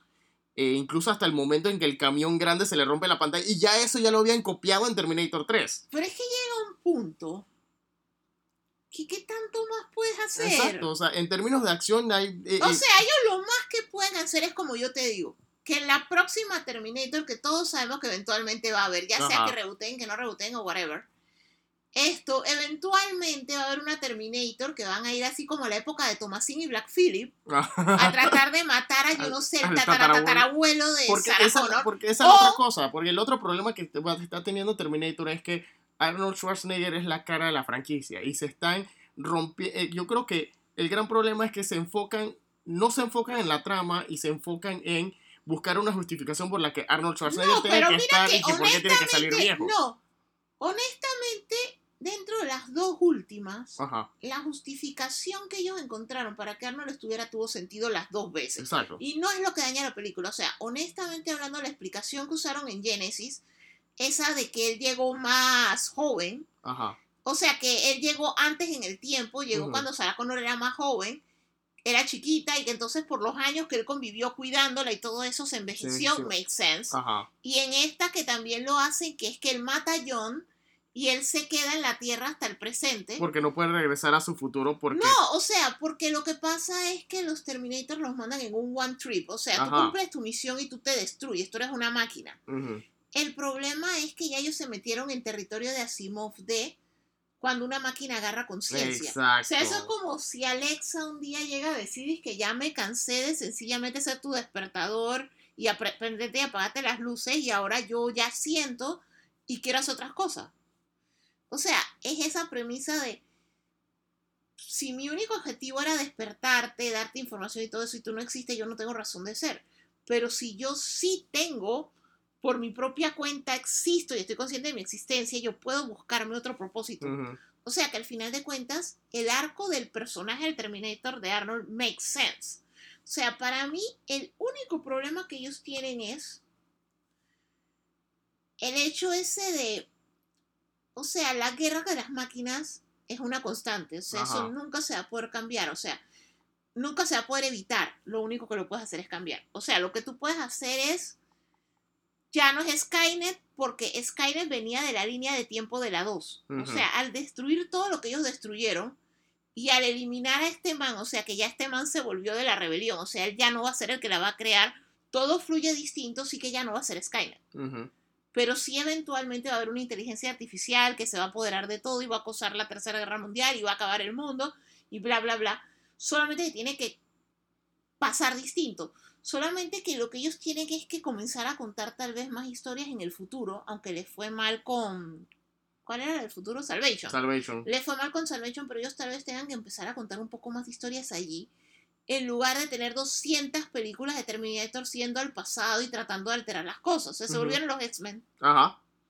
O sea, solamente que tienen disque a Kitty, Bishop, Cable, Rachel o Nalu. Ajá, o sea, exacto. Es lo mismo que pasa en los cómics de X-Men con este pocotón de personajes del futuro que vienen del futuro al presente para evitar que pase su futuro, pero como ellos están conscientes de que las repercusiones del viaje en el tiempo o, simplemente su máquina nada más da para un, un solo viaje. Entonces Ajá. se tienen que quedar aquí todos remanentes y nunca sabes si sus acciones de verdad están haciendo algo. Y como en los cómics de X-Men le está pasando lo mismo a Terminator, que cuando te ponen el futuro es igual o peor. Sí, o sea, es que honestamente para mí hubiera tenido mucho más sentido que el Terminator hubiera sido el Terminator de la 2, que no lo hubieran destruido. Ajá. Y que él hubiera sido el que hubiera agarrado conciencia y que John Connor hubiera muerto de causas naturales. Ujú. O sea que por todo el meddling, el timey-wimey que ellos hicieron, John Connor muere de Causas leucemia infantil. exacto. Que era lo que siempre te decían y que, que le iba a pasar a Sarah Connor, porque recuerda que Terminator, antes de que decidieran no aceptarlas como canon, según Terminator 3 y Terminator Salvation, Sarah Connor moría de cáncer, causas naturales, y por eso, y ya como nunca había pasado nada hasta ese momento, John Connor estaba en una fase filosófica existencial en las dos películas. Eh, pero entonces al que eliminar esas dos, entonces tienes, ¿qué hacemos con John Connor? Los escritores dijeron, matémoslo y creemos otro Skynet, creemos otra líder de resistencia, creemos otra cosa, pero que no es lo mismo. Pero no, pero al final siempre es lo mismo porque el enfoque, o sea, el único plan que tiene esa gente es, vamos a viajar en el tiempo, vamos a matarlo antes de que lo haga. O sea, el único plan, o sea, tienes la computadora, la inteligencia artificial más avanzada de la historia de la humanidad, que sigue aprendiendo, o sea, es sentient y sigue aprendiendo. Pero lo Y único el único plan que se le ocurre es matarlo antes de que me haga daño. Ajá. Y no solo matarlo antes que me lo haga daño, es mando Terminators a diferentes épocas porque en una la tengo que pegar, en una lo tengo que No, matar. es que ni siquiera es a diferentes épocas. O sea, si tú te Sí, fijas. porque primero lo mandó menos. Ok. No, pero fíjate antes- bien. antes- no, antes no, no, de- no, no, fíjate bien. En el mundo de Terminator, Ajá. no los manda a diferentes épocas, los Sí. manda, no, los manda a diferentes puntos en la vida de Sarah Connor. O sea, nunca han mandado en ninguna de las películas de Terminator, hecha a la fecha, han mandado un Terminator que yo te puedo decir a 1915 y matado a la abuela de Sarah Connor. O a 1900 no sé cuánto y hacer que los el Man in the High Castle, que los nazis y Japón ganen la Segunda Guerra Mundial y solamente por ese cambio de hechos a lo mejor nunca nace Sarah Connor. O sea, no necesariamente tienes que irte a donde está Sarah Connor. Exacto. O sea, empieza a irte a puntos random en el tiempo y no mandes solo uno, manda un montón al punto de que la resistencia no va a tener la capacidad de corretearte. Porque la resistencia puede mandar uno por vez. Exacto. Eh, y, y ese ha sido el problema, que quiere todos, to- todos ir alrededor de, de, de Sarah y de, de John Connor. Esto, eh, por lo menos en lo personal, no me molestó el diseño de los Rev 9, los nuevos Terminator malos, o el nuevo Terminator malo. Me gustó, me gustó que era un poco más efectivo que, que TX. Ujú. TX no servía para nada. porque- pero ese es, el otro, ese es el otro problema que también tiene Terminator. Que el villano es siempre, siempre siguen siendo clones o copias de, o versiones mejoradas de T-1000. Siempre transformo mis manos en espadas y me transformo en algo. Por, Lo que pasa es que ellos también tienen una limitación y los limita el contexto de la historia. ajá, O sea, porque no es que te pueden mandar, ¿qué te puedo decir yo? Un mecha súper brutal, porque al final de cuentas, en el flujo de la historia, Sarah Connor, o Sarah con John, o John solo, o John y la futura esposa, o inserta reemplazo de John Connor de turno, tiene que poder ganarle. Ajá. Entonces, tiene que parecer invencible, tiene que tener ventajas. O sea, eso de que se transforma da la ventaja de que se pueda hacer pasar por cualquier persona y se pueda acercar a Y una ti. pregunta, en, los cálculos que hace Skynet, si Skynet es una, una computadora lo suficientemente avanzada para crear una máquina del tiempo y no importarle el daño que ocurra en el flujo del tiempo para mandar a un Terminator y matar a, a- a Connor, cualquiera de los dos. No Ajá. le importa hacer eso, ¿correcto? Ajá, correcto. ¿Y por qué no le importaría mandar a un mecha y así hasta adelantas la rebelión de las máquinas? Pero por eso te digo que lo que lo, es una limitante de historia, o sea, no Ajá. es una limitante en el mundo de Terminator. Skynet podría mandar lo que le dé la maldita gana. Exacto. Puede mandar un nuke y explota toda la reverendísima ciudad donde vive John Connor. O sea, pero eso no le pueden ganar un Terminator modelo viejo T800, Sarah Connor y el niño. O inserta a la persona de turno. Ah, ya no es John Connor, ahora es Matilda Juárez. Pero bueno, pues Matilda Juárez con Sarah Connor y el Terminator no pueden solos. O sea, tiene que ser algo que dé esa sensación de chuzo. Somos inferiores y es difícil ganarle, pero tiene que ser vencible. O sea, tú no les puedes mandar a Galactus. Porque it makes no sense. Exacto, tienes razón. O sea, es una limitante de, de trama. Ujú. Tú, entonces, lo- eh, tú sientes que ya deberían tomarse un verdadero break de Terminator, que el próximo reboot de verdad debería tomarse como 20 o 30 años.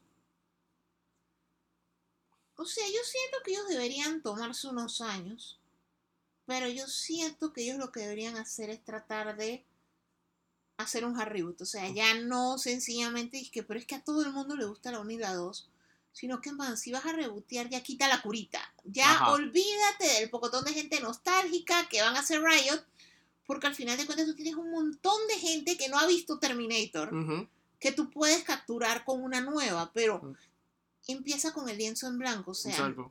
ya eso, o sea, ese desmadre que ellos han hecho de esta sí es canon, esta no es canon, esto se borra, esto no se borra, no está funcionando. Yo diría que hicieran eso mismo, pero que no descartaran televisión o servicios streaming. No, es que ya el mundo, o sea, el mundo cambió. Ajá. O sea, ellos no necesariamente la tienen que tirar en cine. De hecho, Exacto. a ellos les saldría mejor, dado el hecho de que ellos quieren que gente nueva la vea, Ajá. aparte de la gente que viene con Terminator desde 1980 y nunca. a ellos les convendría hacer un deal con Netflix, que de los servicios de streaming es el más masivo, está en todo el mundo Ajá. y que Netflix usa su maquinaria publicitaria para Pero indispensable ver lo que lanza. Una pregunta. Obviamente tú recuerdas la, la serie de las crónicas de Sarah Connor. Sí, correcto. Y la serie era muy buena. Sí. ¿Por qué cancelaron esa serie? ¿No tenía ratings o estaba costosa? Bueno, a jugar porque esa serie no era de CW. Sí, era de, de, de Porque Warner. es que las series de Warner No, era de Fox para Warner o Warner para Fox. Normalmente no tienen rating. Ajá. Porque esa es la cosa, porque por lo menos mucha gente que ha hecho reviews de Dark Fate lo ha dicho. Porque, o sea, porque la, la- lo mejor de Terminator fue Terminator 1, Terminator 2 y las crónicas de Sarah Connor. Todo lo demás la gente ha salido eh, haciendo rabietas y pataletas. Sí, es que eso lo produjo Warner Television. Ajá. Entonces, que por eso es que te digo, o sea, yo no descarto televisión, yo no descarto que hagan proyectos en otro tipo de formato, ya que para cine, por ahora cine, tómense un break de cine. En el caso de Terminator, o sea, haz una serie, por lo menos eh, hay cómics de Terminator que no tocan ni a, ni a John ni a Sarah Connor, son otros Terminators, otros soldados en la resistencia, otras personas como pasa en Terminator 3 que son generales de la resistencia en el futuro. O sea, son otros personajes que quedan involucrados en la batalla por la humanidad en- eh, contra Skynet de alguna manera en distintos tiempos, del- de, de- de- en distintos puntos del tiempo. No afectan lo que ocurre en las películas, pero son historias que son muy buenas. Incluso hasta cuando han hecho esos crossovers raros con, con- en cómics con otros personajes. O sea, Terminator contra Predator, contra, eh, Terminator contra Robocop.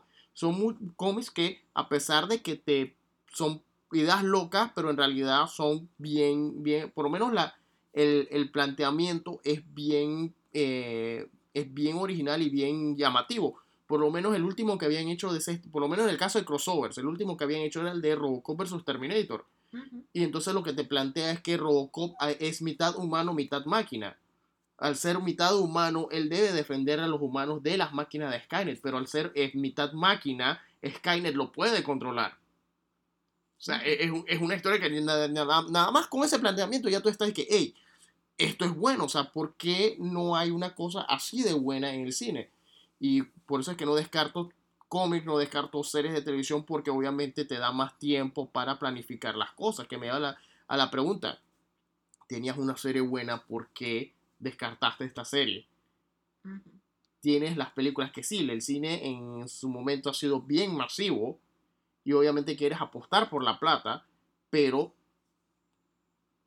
por- eh, no descartes esta serie. O es que, o bueno, también como mencionas es una serie de Warner, a lo mejor tenían ese clásico problema que tiene Warner con sus series de por la licencia no la podían seguir produciendo, porque si no me equivoco esa serie la cancelaron antes de que estrenara Terminator Salvation.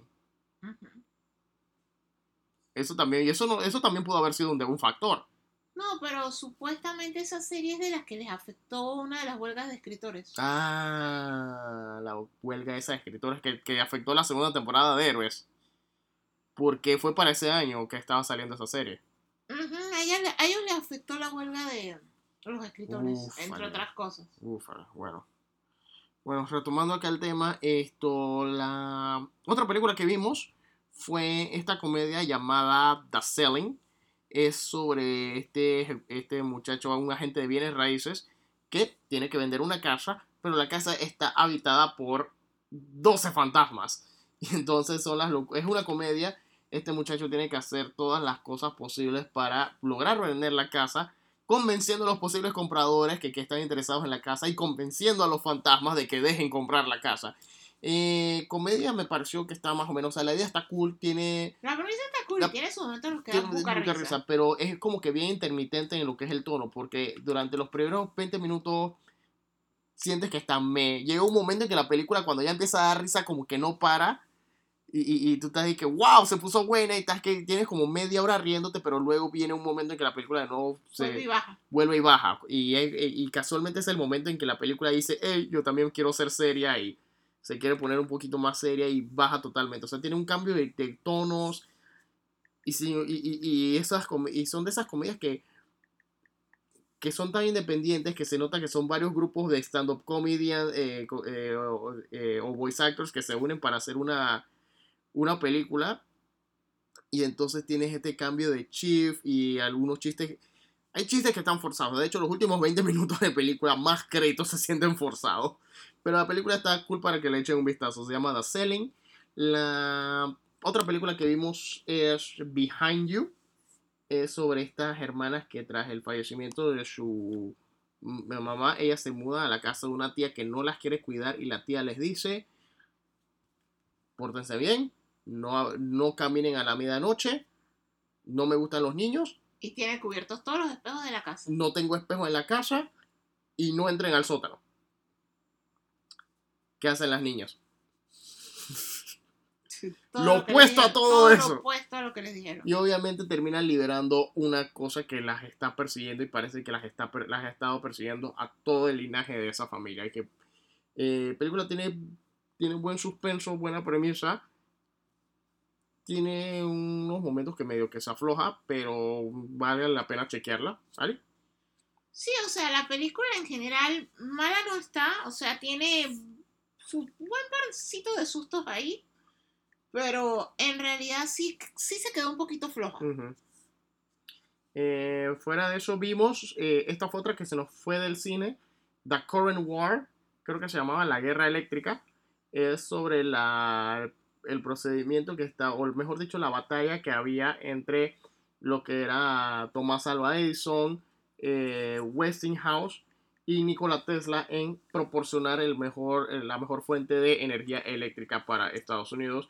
Muy buenas actuaciones de Benedict Cumberbatch, eh, Michael Shannon, Nicholas Hoult y Tom Holland. La verdad, los, los cuatro estaban en su A-game. Eh, muy tremenda película, la verdad, me, me gustó bastante. Esto, las- la otra película que vimos fue, esta la vimos fue hoy, que fue Verónica, película española que está en Netflix. Sí, Ali. esa, lo que pasa con Verónica es que durante el mes de octubre, mientras nosotros estábamos en nuestra maratón de cintas de la cripta, Ujú. en Panama Comics Fans me estaban recomendando varios amigos que si quería asustarme vieran buscar en Netflix una Ajá. película llamada Verónica. Entonces, finalmente me acordé de hacerlo. Y entonces le digo Jorge, bueno, vamos a ver la película, es horror español, debe ser buena. En realidad me gustó cómo está filmada, la actuación de los chicos está bastante bien. O sea, la trama no me pareció de lo más original, aunque es basada pero bien loosely en un caso de la vida real. Esto, la película trata de esta chica que con unas amigas durante un eclipse se les ocurre hacer una mini sesión espiritista con una ouija. Pero le pasó lo mismo que. House. O sea, eso de que hay como una serie de reglas de lo que tú debes hacer porque tú como que abres una puerta.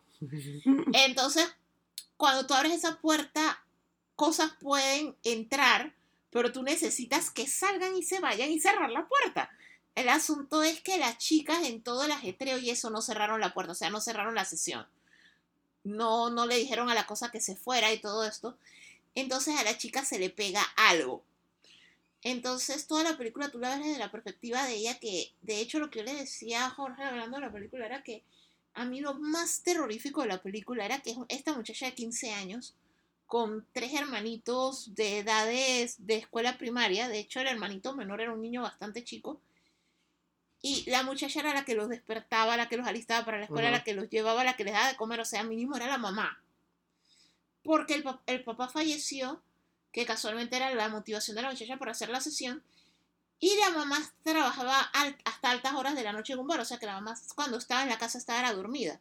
O sea que la chica era la que hacía todo, que al final de cuentas era como mucha responsabilidad. O sea que ah, cuando empiezan a pasar las cosas a ti por algún momento, sí te pasa la idea de qué tal si no es paranormal y sencillamente esta chica se ha vuelto loca por el exceso de presión que tiene encima. Ajá. Pero sí, el ambiente de la película lo mantiene bastante escalofriante. Sí, ya después eventualmente vas viendo que sí hay un ente paranormal. Esto es basada en el primer caso en España en el que la policía sí puso, hey, esto es paranormal. O sea, hemos visto cosas que no tienen explicación. Solamente que sí cambiaron muchas cosas. Y esto, sí, o sea, las actuaciones son buenísimas. Y tiene un par de jumpscares. La película no, o sea, no depende de jumpscares. O sea, literalmente ella lo que espera es que el ambiente y toda la historia y los sucesos y las imágenes macabras sean lo que te vaya asustando. Pero, o sea, sí es bastante recomendable. Es más recomendable que la otra Verónica que hay en Netflix, que no la vimos, pero vimos el resumen y es horrible. Esto. Pero sí es una película muy buena, o sea, en realidad no nos asustó tanto, o sea, no la considero la película española más terrorífica de horror que hayamos visto este Ujú. fin de semana.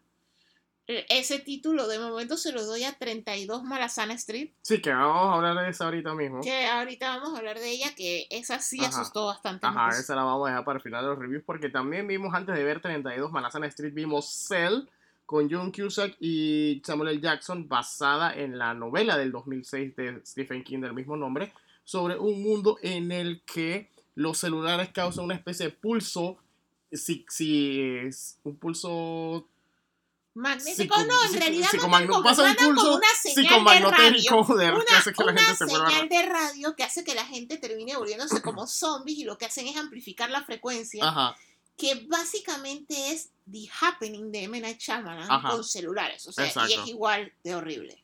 sí, O sea, no pierdan esos 90 minutos de su vida. Exacto, o sea, promete bastante, pero, man, va- primero que todo voy a decir esto, o sea, la película trae de vuelta el arte perdido de los créditos iniciales, al inicio de, la película, valga la redundancia, más la película no se esforzó en hacer los créditos iniciales, o sea, es un, pedazo negro que te bloquea la pantalla, que te pone el título de la película y el nombre del actor. La cosa es que, bueno, como dijo Alicia, esto, esto es uno de esos trabajos de Stephen King que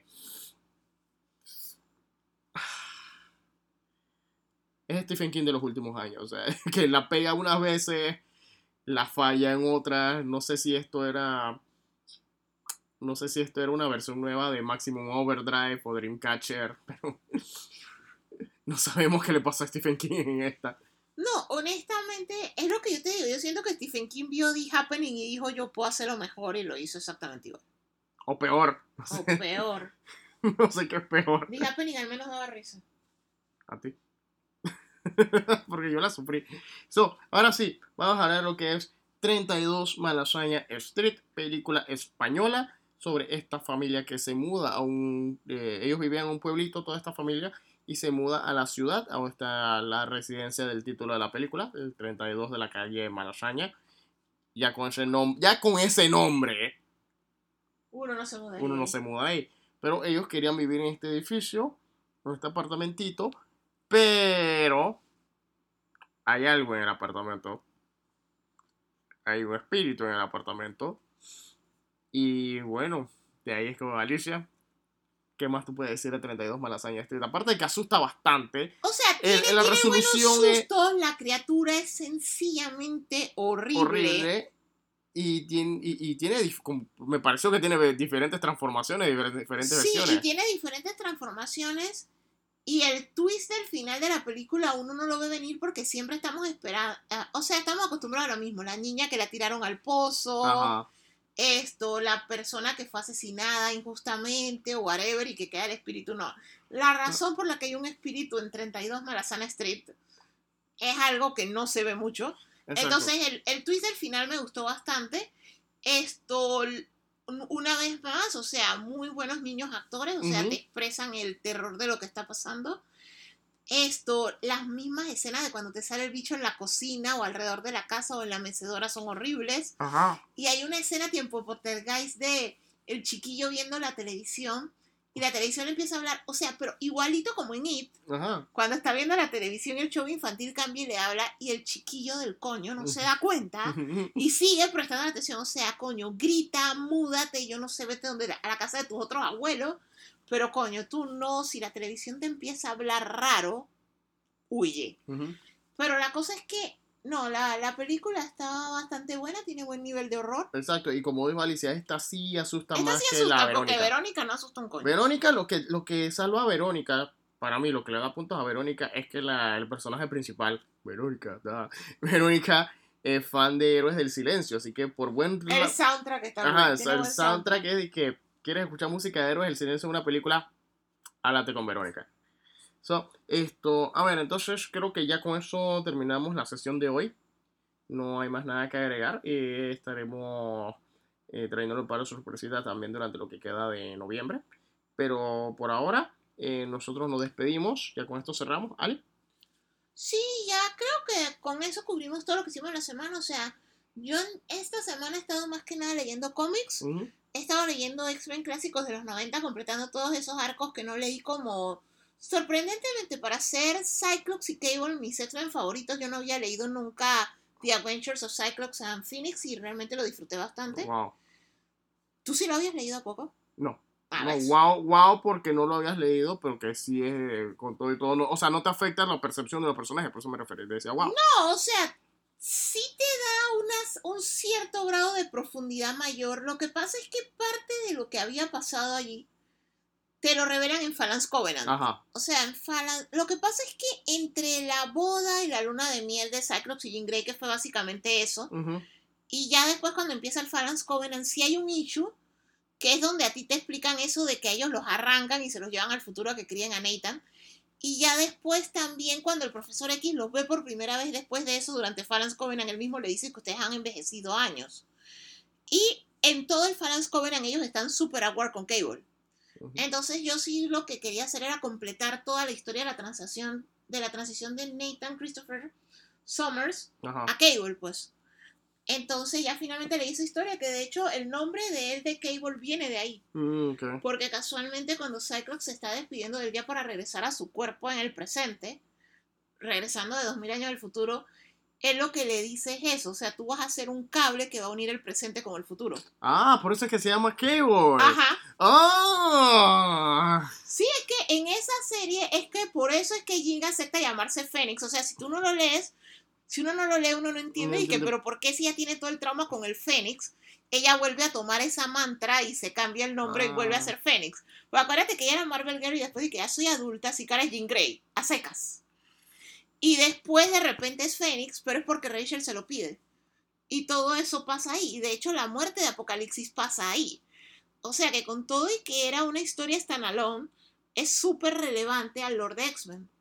O sea que ya no me puedo burlar de cuando hicieron el doblaje latino de la serie animada y el man se presentó como mi nombre es Cable y vengo del futuro. Ya no me puedo burlar de esa parte Sí, porque, porque es que es él cable. sí era un cable. Él se Cable llama era un cable. cable. El cable es un cable.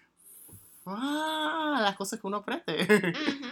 Cable es un cable. Ahora ya estoy en la segunda saga de la historia del que es Ascanison, Ajá. que es donde ya sí continúa todo eso de cómo él se vuelve un líder en el futuro y toda esa cosa que eso tampoco lo había leído. Ajá. Wow. Bueno, eh, fuera de eso, nos- bueno, habíamos empezado a ver eh, John Justice en los episodios nuevos. Tenemos que ponernos al día con eso.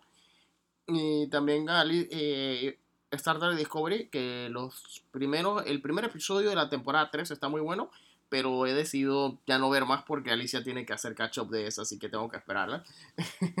pero a ti sí te ha gustado ahora que la, la estás viendo.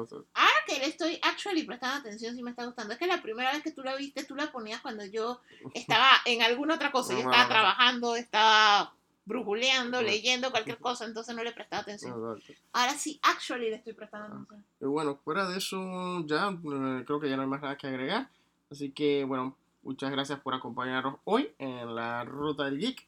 Así que vayan con cuidado, cuídense y sigan las reglas de, de prevención y de cuidado de, ante la pandemia. O sea, no, no estamos lejos del bosque todavía. Así que cuidadito con eso, cuídense y solo salen, eh, salgan si es necesario. Y bueno, con esto nos despedimos. ¡Chao! Chao. ¡Chao! Game over, man. It's game over. ¡Hey! Gracias por viajar con nosotros en la ruta del geek. Al escucharnos, por favor, recuerda cliquear en subscribe en cualquiera de las plataformas como Spotify, Apple y Google Podcast, gracias a Anchor FM. Tuvimos las armas y también el talento. Felicidades, amigo. También puedes darnos comentarios y sugerencias y seguirnos en Instagram en las cuentas La Ruta del Geek, Sakura002, Living Atencio y Ghostbuster Panamá 507. Sea lo que sea, se las verá con nosotros.